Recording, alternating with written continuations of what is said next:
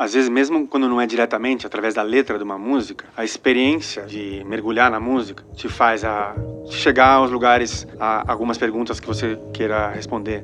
Deitar numa rede e ouvir o disco inteiro do Djavan e se imaginar apaixonada por alguém que não existe. Este episódio do Desenrola é patrocinado por Neutrodina Sunfresh. Com Neutrodina, você mantém a pele protegida o ano todo. Se a ideia é ouvir esse episódio dentro de casa, não esqueça que o protetor solar segue sendo indispensável, viu? O Neutrodina Sunfresh Dan Care, além de oferecer alta proteção para o rosto, também conta com o poder de ação antioxidante da vitamina C e toque seco. Agora, se preferir colocar um fone de ouvido e sair por aí, proteja também o corpo com Neutrogena Sunfresh, que hidrata com um toque seco e tem a textura ultra leve. Dentro ou fora de casa, o importante é cuidar da pele e sempre buscar o lado solar da vida.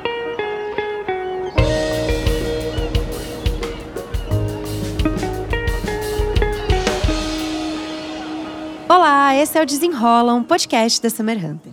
Eu sou a Dandara Fonseca e toda semana a gente vai trazer aqui assuntos que você nem sabia que eram tão importantes para a tua vida. Sempre de forma solar, descomplicada e na companhia de gente que sabe do que está falando. E para começar esse episódio, a gente quer que você pense aí. Qual o papel da música na sua vida?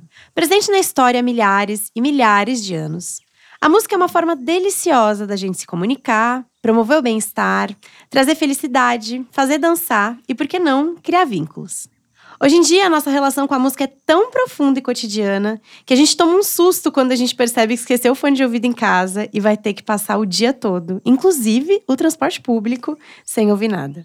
É até difícil traduzir em palavras o efeito que a faixa, o álbum perfeito, exerce sobre o nosso corpo. Sobe um arrepio, o coração acelera, parece que aquele ritmo assumiu o controle dos nossos movimentos. Não à toa, ouvir uma música é uma ótima forma de melhorar ali, dar um up no nosso humor, né? Além de estimular a liberação de neurotransmissores relacionados ao prazer, os sons que a gente curte são capazes de acalmar a respiração, regular a frequência cardíaca e reduzir a tensão muscular. A música tem a capacidade de te salvar de um dia ruim? Por que a faixa favorita de alguém pode ser indiferente ou até mesmo irritante para outras pessoas? Como a tecnologia interfere no nosso gosto musical e no que a gente escuta no dia a dia? Para bater um papo sobre o assunto comigo, tá aqui no Desenrola hoje a jornalista especializada em música, Patrícia Palumbo. Ela é apresentadora do consagrado programa Vozes do Brasil, que é focado na música popular brasileira, né? Ela já foi premiada quatro vezes pelo seu trabalho em rádio pela Associação Paulista de Críticos de Arte, a APCA, e também está por trás do podcast Peixe Voador. Patrícia, obrigada por estar aqui com a gente. Estamos um super felizes. Prazer imenso, Dandara. Muito obrigada. Estou adorando a sua desenvoltura na apresentação. Eu adoro The Summer Hunter, sou fã há muito tempo e, obviamente, que a música faz parte da minha vida de um jeito cotidiano, né? Participa também dessa conversa o Daniel Sete, que se dedica à música há quase três décadas, atuando como jornalista, DJ, curador e baterista de bandas como Jumbo Eletro e Elora. O Daniel acaba de lançar o livro Do Vinil ao Streaming, 60 anos em 60 discos. Daniel, obrigada. Obrigado, Andara. Um prazer estar aqui com vocês, com a Patrícia, que eu cresci escutando aqui os, os programas dela, acompanho há muito tempo. E é isso aí, vamos lá. Bom, gente, para começar, eu queria saber, assim, vocês sempre sentiram uma conexão intensa com a música ali, especial? Vocês lembram de algum momento na infância, na pré-adolescência, na adolescência, que vocês pensaram assim, meu Deus, quero viver no meio disso?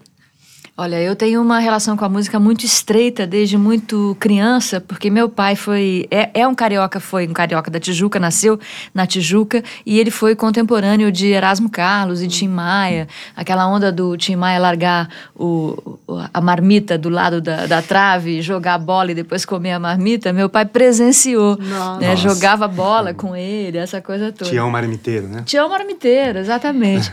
e ele foi um, e só que ele foi para ele foi para são Sebastião, onde ele conheceu minha mãe, uma cidade do litoral de São Paulo, e só que levou essa bagagem. Então, tinha uma Kombi itinerante que passava lá de vez em quando e vendia discos dentro dessa Kombi, uma Kombi ambulante, não itinerante. E ele comprava dentro dessa Kombi os discos do Tim Maia, do Taiguara, do Jorge Ben, o lado pop da música era meu pai que trazia. E minha mãe comprava Maria Bethânia, Caetano Veloso, umas coisas mais assim, MPB, por, por assim dizer. E a uma certa idade, ele me liberou a entrar na Kombi e escolher dois, três discos. E aí eu comecei ouvindo Motown, comecei ouvindo, sabe, essas coisas assim, bem é, anos 70, eu nasci em 65. Então, na cidade é, 10, 12 anos que eu tinha era década de 70. Então eu consumia esse tipo de música. E em casa a gente tinha um daqueles aparelhões de, de vinil, amplificador, é, é, double tape para você gravar os programas de rádio uhum. e tal. E minha mãe cantando o tempo inteiro. Isso eu era adolescente ainda. E eu resolvi, quando eu resolvi é, viver disso foi quando eu acompanhei uma jornalista da Rádio Cultura AM, onde eu trabalhava aos 18 anos, ainda na faculdade, para carregar o equipamento dela e ela foi numa coletiva do Cazuza. Olha só. E eu fui liberada de ir desde que eu não abrisse a boca. não, claro, juro. Sempre vou ficar quietinha, carrega o seu gravador, vou ficar super quieta. E a coletiva rolando. Você sabe o que é coletiva, né? Sim. Coisa mais chata da face da terra. É, pode ser mesmo, pode ser. Os jornalistas não queriam saber da música, queriam saber da doença dele, do show que o Ney, blá, blá, blá. enfim, tava chato para mim. Fofocas. E eu ficava olhando para ele, olhando para ele, pensando, cara, Cazuza certamente ouviu o Lupicínio, certamente ele ouviu Dalva de Oliveira, Dolores. Eu vou perguntar. Aí levantei a mão. Falei, posso fazer uma pergunta? Ela olhou para mim. Aí ele olhou, claro. Eu falei, queria muito saber se você é, já ouviu o Lupicínio, se isso fez parte da sua formação. Ele ficou louco. É, disse que Finalmente, sim. Finalmente, uma pergunta que ele estava interessado em responder, né? Adorou, trocou uma puta ideia ali a respeito desse assunto. Eu fiquei excitadíssima, me chamou para ir no show à noite. Eu saí de lá aos gritos, dizendo: Eu quero viver disso. Bom, para mim também começou é, no âmbito familiar. E as minhas primeiras lembranças ali, comecinho dos anos 80, que eu sou do final dos 70. No carro com meus pais, escutando o Gil da fase Andar com Fé, uhum, é, uhum. Gal Costa, Festa do Interior esse, essas músicas eu me lembro muito. Mas o, o ponto de não retorno, para mim, uhum. veio logo cedo também, foi ter visto o, o vídeo do Michael Jackson no Thriller. Ah, que maravilha. Hum, que Ali, que aquilo lá era, era, um, era uma somatória né, de, de tudo, assim, era entretenimento, música, dança, tudo. Eu tinha, sei lá, cinco anos. E foi num boliche no litoral aqui do litoral sul de São Paulo. Eu nunca mais me recuperei daquilo. Mas depois a, a, a, cultura musical também eu comecei muito cedo, assim, com de eu vivia num, num prédio onde tinha muita criança, adolescente, tinha muita festa. E ali a gente vivia a cena musical da, do rock brasileiro dos anos 80, vivendo aquilo em primeira pessoa e muito, muito novo, mas já amando tudo aquilo. Uhum. Já interessado também nos discos, em quem fazia o quê. E daí depois um, já no começo da adolescência comecei a tocar, né? Que eu sou baterista. E também me interessar por a música internacional, rock, foi, me pegou muito assim. Era um roqueiro, basicamente, mas na adolescência eu tive a sorte de ter um amigo mais velho que me apresentou o mundo do ecletismo, assim. Uhum. Com 15, 16 anos eu achava que sabia tudo. Sempre. Eu, é, como todo mundo. É a idade da gente achar que é, sabe exato. tudo. E o cara me apresentou, sabe, desde mambo e salsa, até jazz rock e, e, toda a cultura de música negra americana dos anos 60 e 70, Sly and Family Stone, Stevie Wonder. E depois disso, eu fui redescobrir, já meio jovem adulto, a música brasileira. Foi aí que, uhum. que eu ainda associava ela muito à música dos pais, você queria fazer aquela uhum. ruptura uhum. Genera, é. de gerações, né? Não, quero ouvir os meus sons. Depois veio isso, aí eu já estava tocando, tendo banda e também começando a trabalhar de, com, com, como jornalista e tentando cercar a música por todos os lados, que é o que eu tento fazer até hoje, né? Se eu não tô esse livro é, uma, é o resultado disso, mas é, com discotecagem, tocando. E, mas essa história começou ali atrás, com dois, três uhum. anos, e com um momento chave ali, o Michael Jackson. Uhum. Mais ou menos aos 5 anos de De- idade. E é muito legal isso que você falou do ruptura, porque é isso, né? Nosso, nosso gosto musical começa ali, normalmente, dos nossos pais, né? Claro. Porque é o que a gente ouve ali em casa, Uhum. né? Meus pais são do interior de Minas, então eles ouviam muito modão, assim, né? Aquelas Olha músicas só. sertanejas, né? Que hoje você adora, em com casa. Exa- né? E aí, eu acho que tem essa fase Mas não querer- necessariamente sempre ela adorou, né? É, exatamente, porque tem essa fase da ruptura, Exato. né? Da gente É. conhecer outra coisa. Eu lembro que eu sou da, da periferia aqui de São Paulo, da Zona Norte, e eu lembro que a, primeira faixa, assim, que eu lembro que eu ouvi a, a mixtape do Emicida, né? Que Uau. ele lançou, né? Do Pra Quem Já Mordeu o Cachorro, Sim, por sim, comida sim. até que eu cheguei longe. E aquilo Uau. ali foi outra coisa, assim, pra mim. Porque é isso, né? Acostumada com pop, às vezes que você ouve na escola e das amigas, né? Aquele modão. E a gente quer ter essa, esse distanciamento, Uhum. Claro. às vezes, ali E no acho que tem uma início, coisa, né? a música ela pega a gente de um jeito que nenhuma outra arte consegue. A gente acessa, acessa muito facilmente a música porque ela mexe com o corpo, com a sensação Uhum. e com o sentimento e com o pertencimento. Então, quando você ouve um, um MC e você se encontra ali dentro, Exato. aquilo passa a ser a trilha da sua vida. Ah, e que era também o que os meus pais sentiam quando ouviam aquelas músicas do interior, que Exatamente. falavam sobre, Claro. né, o meio que eles estavam ali, né, na infância. Então você identificaria esse como o seu momento de Acho que sim. encontrei a Acho minha. que esse foi o meu momento. Ah, de- que legal. Uau, que belo momento. E aí a gente tá falando muito, né, sobre essas músicas que marcaram o nosso passado, né?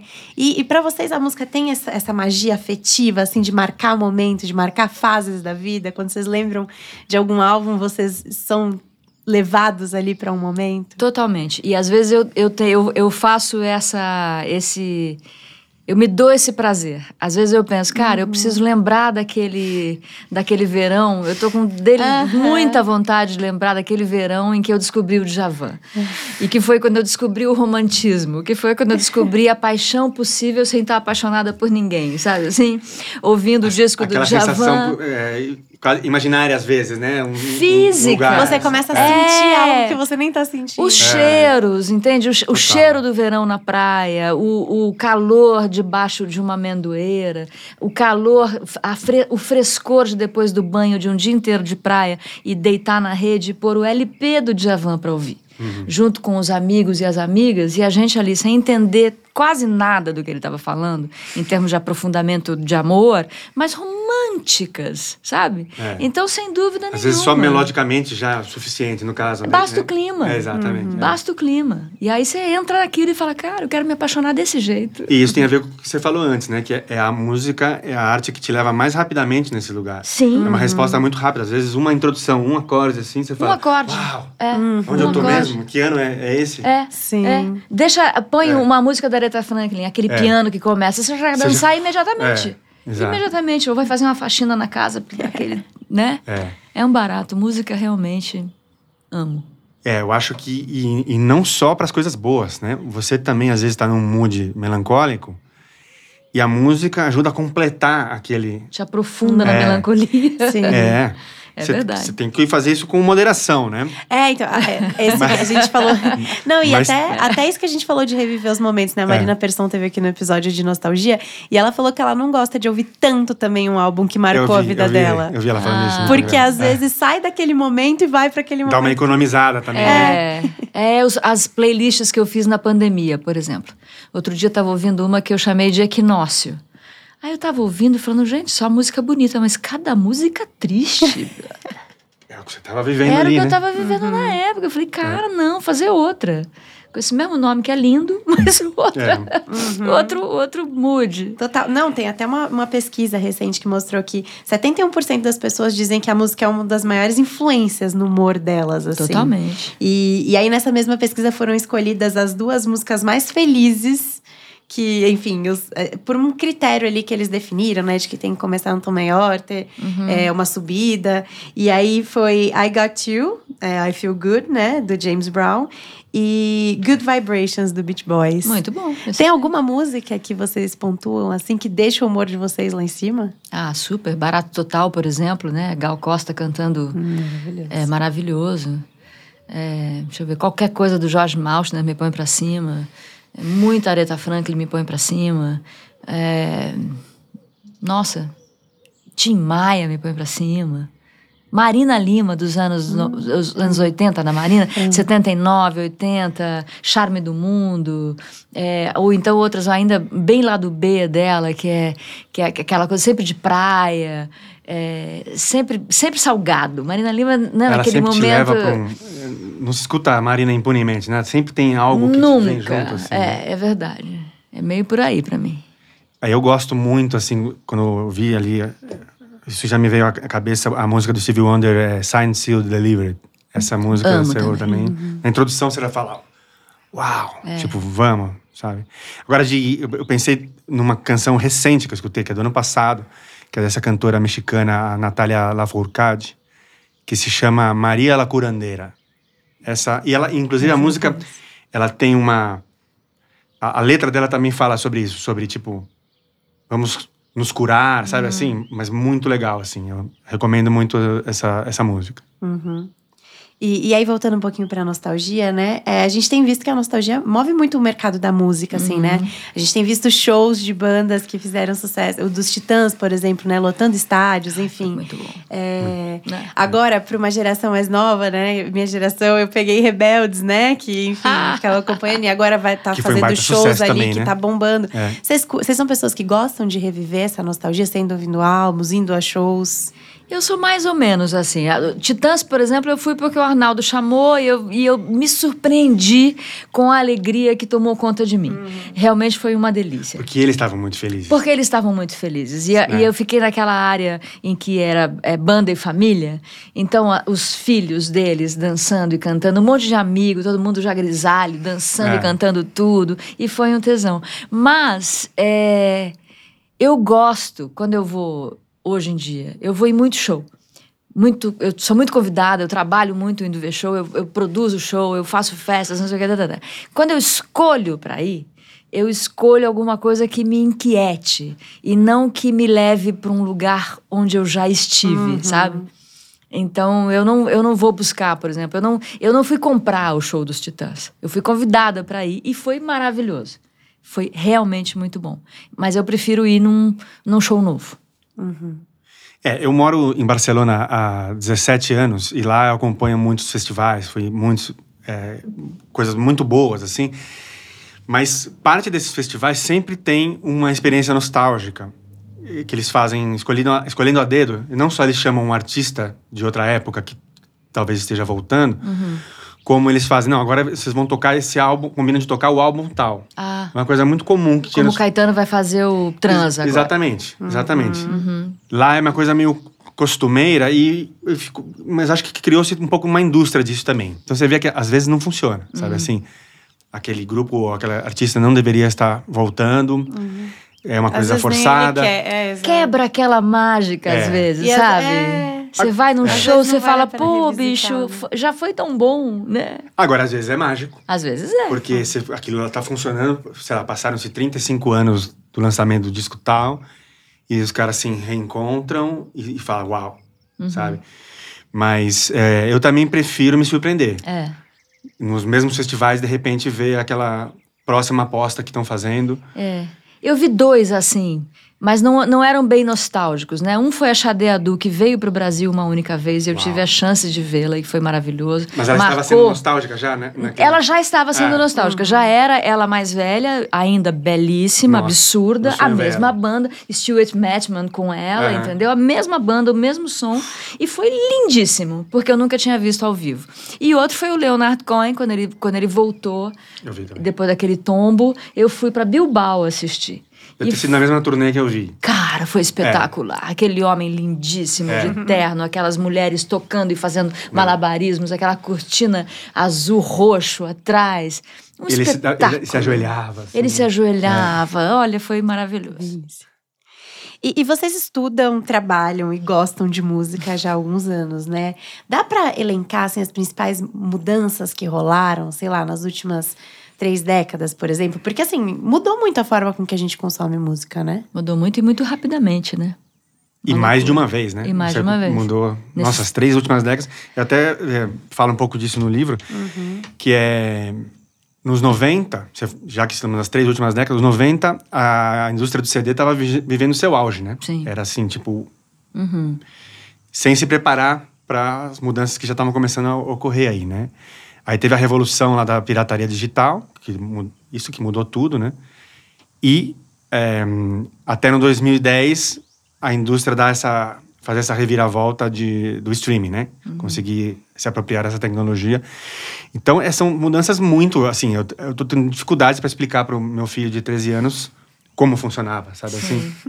Até porque eles ouvem a música de uma maneira completamente diferente. Hoje né? a gente não segue nem a, a ordem de um, de é. um álbum, né? É, Por exemplo, é. Antes era pensado ali, né? Lado A, lado B, a é. ordem das músicas. O encarte as fotos que você vai pôr Exato, no encarte. Era outra experiência. às vezes, né? Era outra experiência. E aí eu tava lendo na, na última edição da Piauí, tem um, um artigo que foi publicado, é, se eu não me engano, no London Review of Books, com dados muito interessantes sobre como essas mudanças tecnológicas mudaram a forma de fazer música. Que aí eu acho meio sério. Muito. Que uhum. fizeram tipo, uma análise de.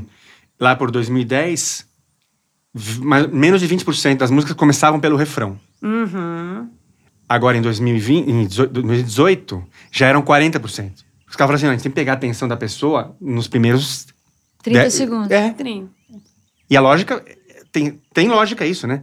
É. Mas mas é mortal. Dói um pouco, né? Dói Você fala. Muito. É, não. A, a, uma das principais críticas que rolaram nos últimos anos é que as músicas são feitas basicamente para viralizarem, às é. vezes, na, nas redes sociais, né? É. Então, no TikTok, no TikTok especialmente. é outra ali, né? linguagem. Né? É uma, um, elas são curtas, né? É. São muito curtas e tem é uma fórmula quase, né? É, um disco como The Dark Side of the Moon não rolaria hoje, por exemplo. Pois é, é você tem que explicar. Né? Por que, que aquilo é importante, por que, que é legal fazer a imersão. É, aliás, o que, que, vocês acham que a gente perde com isso? Com essas músicas mais curtas, o refrão? Eu acho que a gente perde profundidade, eu acho que a gente perde a capacidade de contemplação, eu acho que a gente perde essa, essa mágica que é deitar numa rede e ouvir o disco inteiro do Djavan e se, se imaginar apaixonada por alguém que não existe, sabe? Eu acho que a, a, o estímulo instantâneo que a gente tem hoje de tudo, de todas as mídias, de todas as... de tudo, né? O lance é você colocar imediatamente exatamente uma foto aqui do nosso desenrola, nós três juntos, vamos colocar agora no ar, para que as pessoas saibam que a gente está gravando. E aí a pessoa talvez nem ouça o nosso é. podcast depois. Exatamente. Mas ele pode até compartilhar e colocar lá. Então eu acho que é tudo, tudo faz parte da mesma, da, da mesma, da mesma corrupção da experiência no meu entendimento. Uhum. Porque a gente vem, imagina, eu sou um pouco mais velha que você, nós dois bem mais velhos do que ela, a gente já vem, mas você ainda tem uma, uma, uma vontade, como podemos perceber, de ir Exato. ali um pouco mais. Mas é raro, é. cada vez mais raro. Me entristece, por um lado, e me dá uma sensação de que estamos chegando no limite. E se estamos chegando no limite, a gente volta para o começo. Porque é isso, né? A gente vive na. na ciclos, é né? circular. É. Tudo é circular. Então, muito provavelmente, daqui a pouco, o grande barato, aliás, já é, é ter um LP outra vez. Exato. Essa é uma questão até que tinha anotado ali. Você fez o livro, né, Daniel, do Sim. vinil ao streaming. E assim, tem gerações, a minha, por exemplo, que não eu não vivi o vinil, claro. né? Meus pais tinham muitos em casa quando eu nasci, mas eu não, eu não tinha mais uma vitrola para ouvir, uhum, por exemplo. Uhum. Só que minhas amigas adoram ter vinis. Eu tenho vinis. E, oh, tá vendo? Qual a. Eu é queria, é, você fala um pouco dessa magia desse, desse instrumento ali, né? Queria saber um pouquinho mais assim sobre isso. É, eu, eu acho que tem um pouco disso de depois de tudo, todas as mudanças, um, certa, um certo fim de ciclo e as pessoas é, estarem buscando algo físico também, não só o vinil, palpável, né? Palpável, né? Uhum. A revista impressa. Os prazeres palpáveis é, da vida. gente. É, a revista impressa, coisas que... Por que não, sabe assim? É, olhar para isso e, mais especificamente do vinil, ele sempre... Ele continuou atraindo as pessoas porque, primeiro, tem o som, que, a, uhum. que tem gente que vai fazer uma defesa séria de que é melhor, né? Uhum controvérsias, ah, mas. controvérsias, claro. Mas é, depois disso que você estava falando antes, que a Patrícia estava falando antes, que é da, da experiência, né? Você abre aí, tem um encarte grande, tem a, a ficha técnica, você sabe quem fez o quê. Exato. Isso continua sendo muito prazeroso, uhum. entendeu? E isso sempre fez parte do, do, do barato do vinil, entendeu? Então, acho que somando essas duas coisas, é, ele sempre esteve lá, né? Ele foi esquecido ali nos primeiros anos do CD, mas logo, numa perspectiva já mais de colecionador, ele voltou. E nos últimos anos, acho que por causa dessa busca por algo Por algo palpável. por algo. É um objeto lindo, sempre É, não, foi, a né? Sempre Sim. foi. É. E, e tem uma relação, a gente fez até uma newsletter recentemente sobre isso, de que a gente tem uma, uma questão que hoje em dia as coisas que a gente escolhe para ter palpáveis na vida parece que definem um pouco do que a gente é, né? Exatamente. Então, a gente tem tão poucas coisas palpáveis, né? Porque a gente tem muita coisa hoje em dia é, online, digital, que as coisas que a gente escolhe para ter no mundo Exato. físico com a gente, parece que definem um pouco, É, né? é. Do Sim. que a gente é. É isso aí. E, e aí, enfim, tem bombado também bares de audição, por exemplo, né? Já eu vi uma matéria de vocês no Summer Hunter, eu fiquei louca pra ir nesses bares Pois de audição, gente. Preciso arrumar tempo. Pois é, aqui em São vou. Paulo parece que tão, são vários, né? É, É. então tem aberto muitos, né? É muito interessante. É lindo. E aí, acho que a Patrícia comentou isso, né? De que é, dessa forma que a gente consome música, né? E quando eu tava fazendo, pensando nesse episódio, eu fiquei pensando. Hoje em dia a gente tem essa, esse privilégio de ter todos os álbuns praticamente ao alcance do nosso toque ali, né? Enfim, não todos, mas a gente tem uma facilidade muito maior de acessar diversas músicas que antes a gente não tinha, né? É. E aí eu fiquei pensando se isso tem um ponto negativo, assim, se isso tira, de certa forma, um aspecto especial de você ouvir um álbum é, ou não. Porque às vezes eu sinto que eu vou ouvir um álbum pela primeira vez e eu tô fazendo mil coisas e não prestei atenção. É. Não sei se tem uma, um lado negativo de uma banalização do momento de ouvir música ou não. Tem o bom e o ruim, né? Eu vou começar pelo ruim, pra gente terminar com a boa notícia. Boa, boa. O ruim é o seguinte, outro dia eu tava, outro dia não, tem, tem uns 10 anos mais ou menos, eu tava entrevistando, eu faço o Instrumental Sesc Brasil há 27 anos, sei lá sim. eu quanto tempo.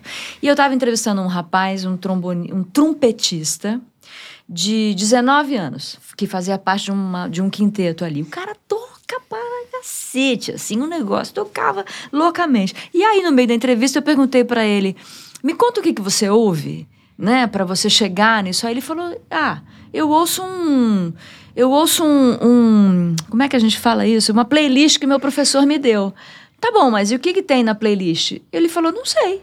Eu só fico ouvindo e Uau. repetindo. Isso porque ele é um músico Isso, e um músico bom. Ele é músico É. e músico bom, entendeu? Eu falei, Isso é preocupante. mas vem cá, você não quer saber quem é, É. Miles Davis? Você não quer É. saber quem é Joe Coltrane? Você não quer saber quem, quem é Charles Mingus? Você não vai...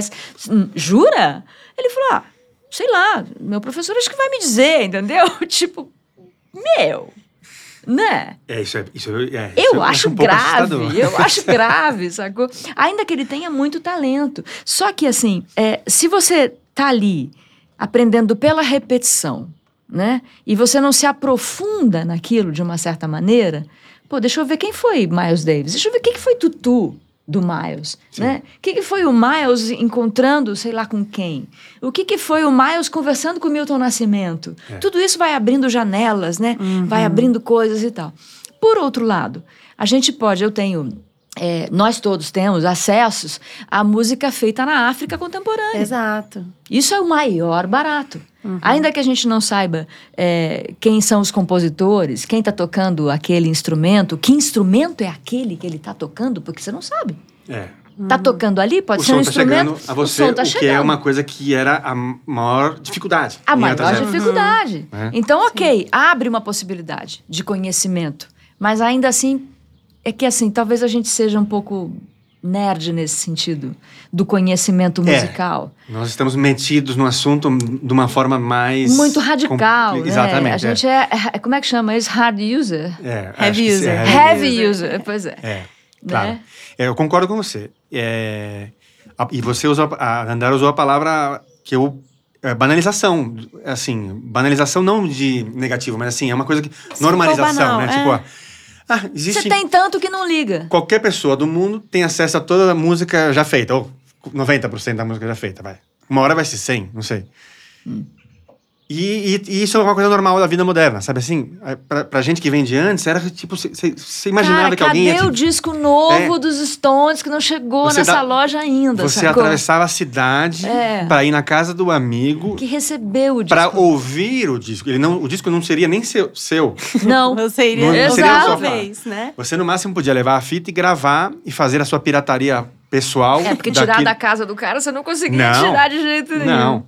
Gravava e tinha com você. você ah, eu acessei É. aquela obra, eu já conheço ela, mas o disco nem é meu. Isso é vai de encontro com o que você estava falando do palpável. Você até pôs a mão no livro, assim, quando estava falando, É. né? Porque é uma delícia, né? É. É uma delícia. É, mas é muito interessante esse ponto também que vocês levantaram de uma diversidade maior também. Não, né? isso aí é é, Porque, parte por boa, exemplo, é incrível. hoje aqui. Assim, várias questões, né? O rap sendo o estilo musical mais escutado hoje, né? Que é um Isso. estilo de periferia. É, o rap indígena, É. por exemplo, aqui no, né, na América Latina, é, tendo mais alcance. Então, também tem Não, esse lado é questão, maravilhoso. né? Esse lado da, da rede ser uma coisa mundial Não, é e é conectar as pessoas, ainda que superficialmente, né, pela música e fazendo com que as pessoas descubram e busquem diversidade. Então você vê hoje a música brasileira sendo feita, não necessariamente com a influência só do samba, do maracatu, mas também com a influência do, sei lá, da chanson française, Sim. ou então do, né, do, do Porque Fela não- Kuti, Porque não há mais tarará. desculpas para você não conhecer aquilo. Exato, Uhum. exato. E agora, e também tem a praticidade, né? Por exemplo, eu faço esse trabalho de curadoria musical, que você tem que estar pesquisando música nova o tempo todo. E aí, é cruel que eu vou falar, mas assim, funciona muito. Você pega lá no. É, com três, três dedadas, você já hum, saca mais ou menos como é uma música. No começo, o meio e o fim. Sabe? Ouvindo no streaming. Bom, mas isso não é nem streaming. Eu sou programadora de rádio há muitos É, anos. enfim. Então a gente não consegue programar, é, ouvir as músicas todas para poder escolher o que, que vai tocar na programação. Não dá pra ouvir. Né?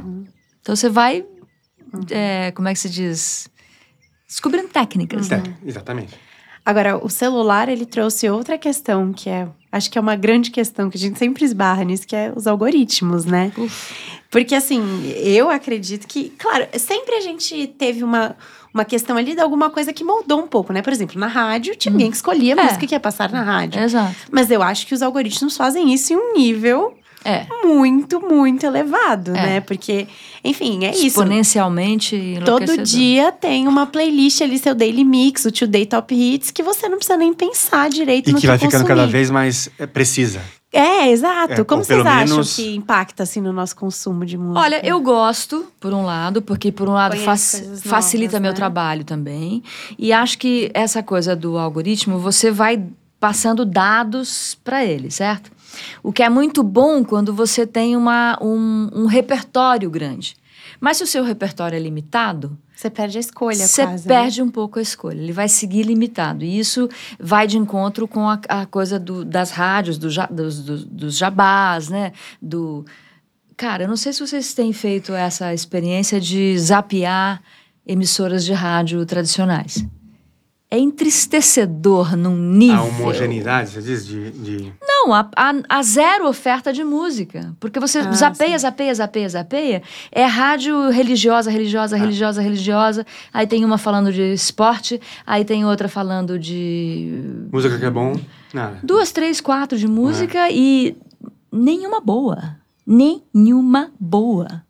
Pronto, falei, sacou? Aham. Não dá pra ouvir rádio hoje em dia. Mas não vamos entrar nesse tema, senão a gente. Vocês me perdem. É, o. o que eu tento fazer na questão do algoritmo é, é dar uma lutadinha contra, sabe?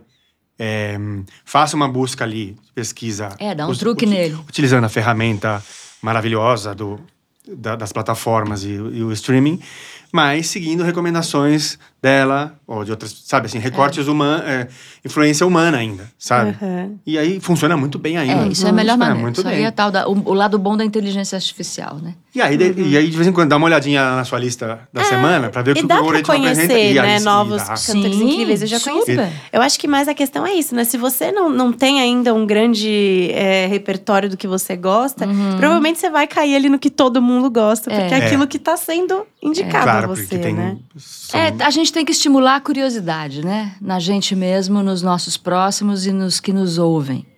A curiosidade move o mundo e move também a sua vida. A sua vida fica muito mais interessante quando você tem curiosidade pelas coisas. Se você aceita as- o massificado, É. a gente elege um inelegível, né?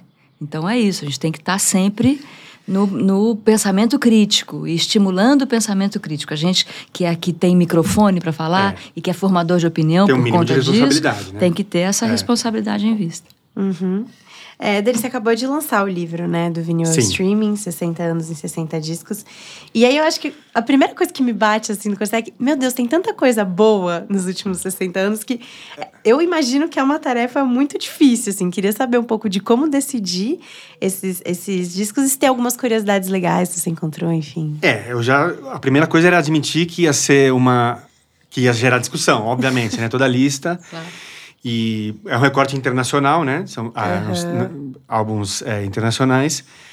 E hum, eu queria que não fosse é, uma lista muito óbvia, né? Porque existem muitas listas e muitas acabam convergendo, assim, né? São Os repetitivas. clássicos, ah, você começa até a cansar. Então eu queria fazer um- uma mistura de critérios. Que tinha alguns desses clássicos que não dava para escapar, mas também incluindo outros álbuns que eu achasse que fossem muito representativos da, daquela década, né? Da, da- da- das, de cada uma das seis décadas. Que, que representasse a, o ecletismo, a diversidade musical que foi cada uma dessas décadas, entendeu? E, e dessa forma contar, mas é admitindo, é um recorte, entendeu? É uma. é, não tenho a pretensão de, de que seja uma lista definitiva. É uma lista aproveitando para trazer a história de cada, de cada artista, cada álbum, em cada contexto, ali, entendeu? Fazendo, contando uma história dessas últimas Sim. seis décadas. E qual- tem algum que você tem um xodó, assim, que você colocou? Tem- Alguma curiosidade? Tem que você- Tem 60, Tem, né? é, quase isso, assim, né? É, não, sei lá, não sei. Nos anos 60 tem o, o Revolver dos Beatles, aí tem o disco do Otis Redding, sabe, abrindo o livro. Até os discos mais recentes, do, de 2012, o Frank Ocean, que é um artista maravilhoso. Adoro também. É, Delícia. não sei, tem, tem. Não sei, acho que isso é quase. São quase 60 álbuns que eu gosto muito, assim. Mas não só. Não peguei só meus preferidões, assim, sabe? Eu achei que tinha álbum que tinha que estar ali porque eu achei que era importante, ou que foi um, muito vendido, é um fenômeno cultural por si só, sabe? Então é uma mistura disso, assim. Uhum. Uma mistura de vários critérios. É, Patrícia, você trabalha com música brasileira agora, né? Falando um pouquinho há muitos anos, né? E, e, enfim, entrevistando grandes nomes da MPB e nomes que estão chegando também, né? E aí, assim, você sente mudanças no estilo da MPB? Porque eu sinto assim, a gente ampliou tanto, né? Tantos gêneros e ritmos. Ainda dá para definir esse é, MPB? Esse conceito se ampliou? É, eu- no começo da entrevista aqui eu falei que minha mãe ouvia mais MPB, né? E que na época a gente chamava de MPB aquela canção, ma- mais por aí, Betânia, Chico, não sei o quê. E foi uma, uma sigla que se estabeleceu durante os festivais de música popular brasileira. Mas a música pop, ela começou a, a, a conversar com a tal da MPB já naquela época com, a- com o tropicalismo e foi misturando, misturando, misturando, misturando. A música brasileira é a, a música mais amalgamada do planeta. A gente tem, somos um país continental, obviamente, então não, não poderia ser diferente. Mas tem uma coisa que só no Brasil se faz, que é você vai amalgamando de tal forma que o que sai é totalmente novo, né? É totalmente diferente do que, sei lá, pega o maracatu dos meninos do Mangue Beach, por exemplo. Tá. Pega o, o samba que o Emicida coloca dentro do rap dele. Os- que o criolo traz, É. a canção que o criolo traz dentro do rap. É E tudo os, os dois contemporâneos e cada um fazendo de uma forma totalmente diferente. Totalmente com diferente. elementos parecidos e que na, na e que- fórmula. né? É, e que, e que conversam perfeitamente. Sim. Então eu acho que a música brasileira, ela tem essa essa grande, imensa riqueza. Né? Gabi Amarantos, pensa no que é isso, Tecnobrega, um Tom Zé que conversa perfeitamente com ela, uma Rita Lee, eu estava ouvindo numa playlist aleatória, justamente, a Rita Lee anos 80, né? aquela fase Rita e Roberto, Ela aparece em qualquer contexto, né? em qualquer contexto, gente. Você pe- pega a Rita Lee dos Mutantes, pega a Rita Lee dos anos 80, daquele coisa de amor deles, pega essa Porco a Passa, a última é, música que ela fez com o Roberto, que é um. Cara, é, o- é, o, é o tema do final da vida da gente, da maturidade, o Porco a Pá. Né? É, mude a pergunta, não é mais por quê, é por que não. É maravilhoso, é a Rita Lee dando um recado no final da vida, né? Então, é... E hoje, eu vejo a música brasileira, a música que mais se ouve, ela está muito dentro de uma questão de identidade, de representatividade. E tem uma questão que sempre é, vêm, sempre me trazem, mas isso é música boa? Aí eu digo, a música boa é a música que te representa, Uhum. é a música que você curte. Então eu não posso dizer que é, o, o som de um ou de outro é melhor ou pior do que o som do Marcos Vale. Eu não, a gente não pode ser saudosista, Uhum. né? Tem música boa, Zusa Homem de Melo dizia isso, é a canção a seu tempo. Tem tempo para tudo. Tem Uhum. uma canção de amor do Chico Buarque que é igualmente boa com uma Só Sei Dançar Com Você da Tulipa Ruiz. Uhum. Né? Ou uma canção de amor da Lineker. É, não, é muito interessante, porque tem essa questão, né? Quando eu tava até pensando nesse tema, também outra questão que me surgiu é assim: às vezes a gente fala em muitas coisas, né? Que a gente dá muito mais valor, enfim, ao que é produzido no exterior e menos aqui. Uhum. Eu não sei, eu sinto que na música não. Não sei se vocês podem dizer também o que vocês sentem. Mas eu sinto que tem um, um, um- ranking ali que a gente elenca, às vezes de forma preconceituosa, sobre ritmos, né? Do Brasil mesmo, né? Enfim. E é, é muito interessante isso que você falou de que, às vezes, a periferia, por exemplo, se identifica com uma música, né? Que. É, Sei lá, por críticos pode não ser considerada ali a melhor música já feita. Já disse Caetano muitíssimo bem, a crítica que não toque na poesia, entendeu? A periferia, é, especialmente né, quando me perguntam do funk, por exemplo. Cara, o que, a, a pulsão criativa das pessoas se expressa na música, se expressa na dança. Você passa uma semana inteira trabalhando, saindo da sua casa às 5 horas da manhã, chegando às 8 da noite. No final de semana, você- o que, que você quer fazer?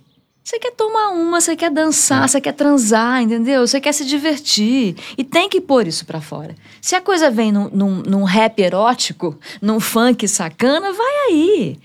Quem, quem sou eu, sabe, daqui de cima do meu privilégio branco, pra dizer, cara, isso não é bom? Jamais.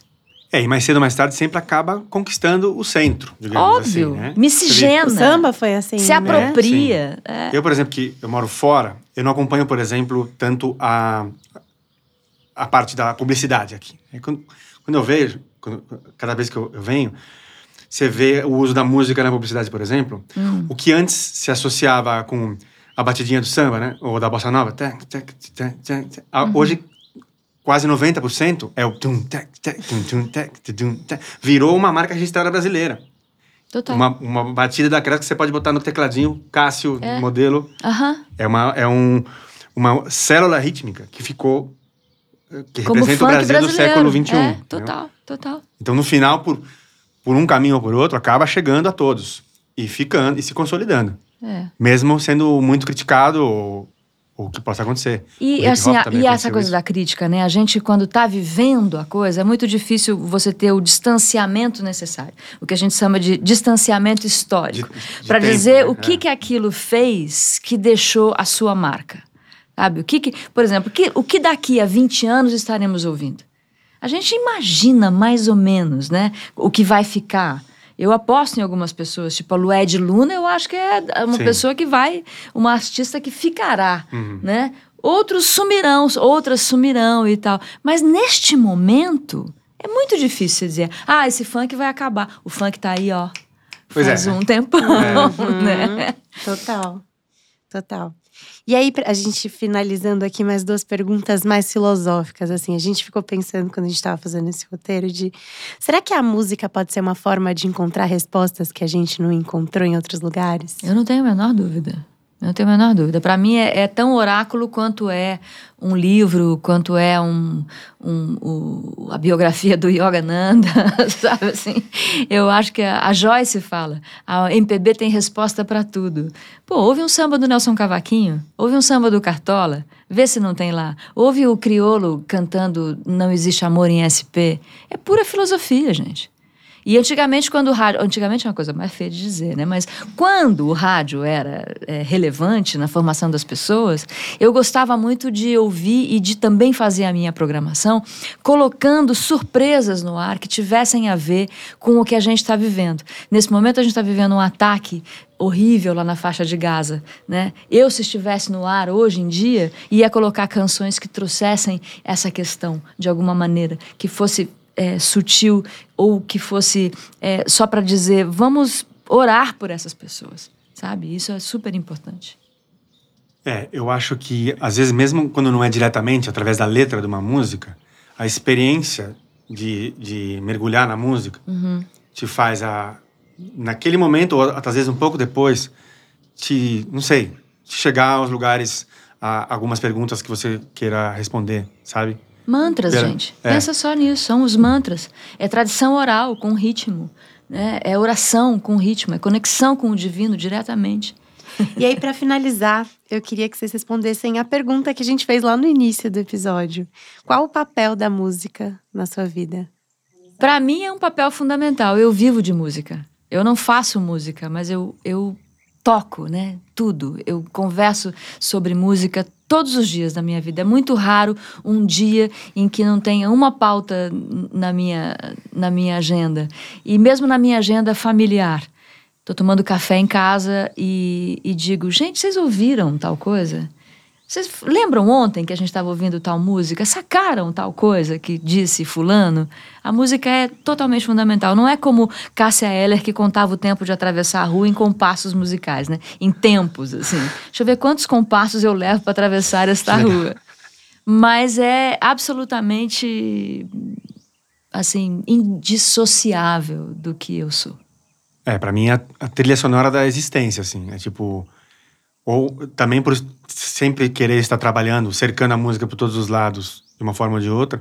Mas também tá- ela tá no meu pensamento. Eu também fico. Durante o dia, nossa, será que aquele álbum é melhor para aquela ocasião? Sabe, fico pensando que nem uma criança, assim, brin- brincando, assim. E também, se me deixarem, eu só falo de música. É.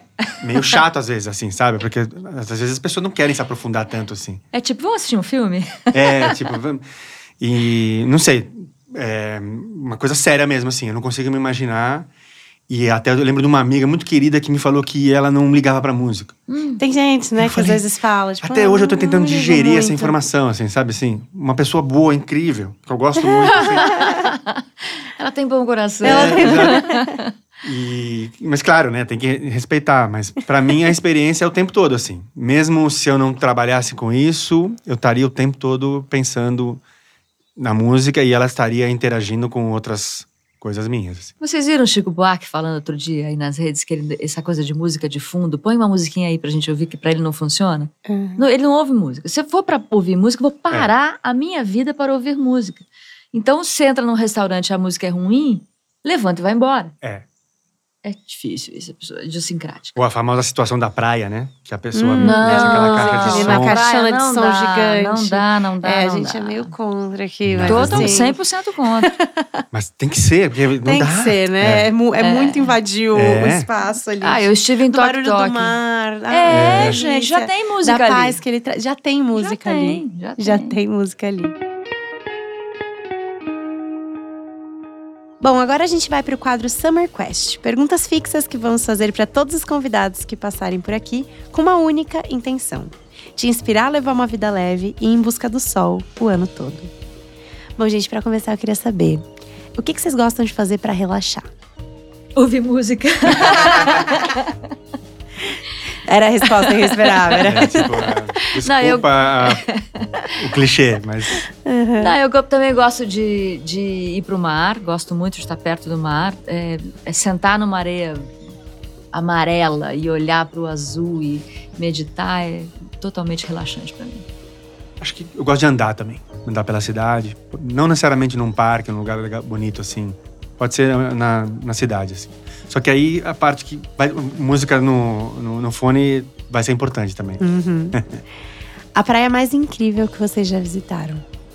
Eu fui numa praia na Grécia uma vez, que eu nem sei o nome, mas a ilha se chama Folegandros, que é uma ilhotinha bem piquitucha e que a gente faz em um dia com o jipinho, assim. E aí a gente desceu uma trilhazinha muito muito íngreme e, e estreita e a praia era toda de pedrinhas brancas e tinha um casal de sei lá, de uns, cada um eles deviam ter uns 80 anos, totalmente nus É, desenhando o que eles estavam vendo e ficamos quatro, este casal e mais eu e e a pessoa que estava comigo, naquele mar absolutamente transparente, em silêncio, numa ilha grega. Eu fico entre Jericoacoara e Menorca, na Espanha. Se vocês pudessem escolher um lugar do mundo pra estar agora, qual lugar seria? São Sebastião, que é a minha casa. Gostoso. Eu, como eu tô fora de casa há mais de um mês, eu quero voltar pra minha Quer casa. voltar pra Barcelona. casa. Tá naquele momento de o melhor lugar do mundo é Sim. em casa. É, sim. A cama, não tem nada como a É, cama da sua é. casa. Não tem nada igual. E a última é a tradução de verão perfeito pra vocês. Barco, vinho branco gelado, bons amigos e muito sol. Pra mim, eu acho que inde- independe um pouco do lugar. Eu acho que é aquele que você desconecta da experiência de não férias, ou seja, que você se sente de férias e que você, no qual você esteja com as pessoas que que, que importam pra você. Acho isso.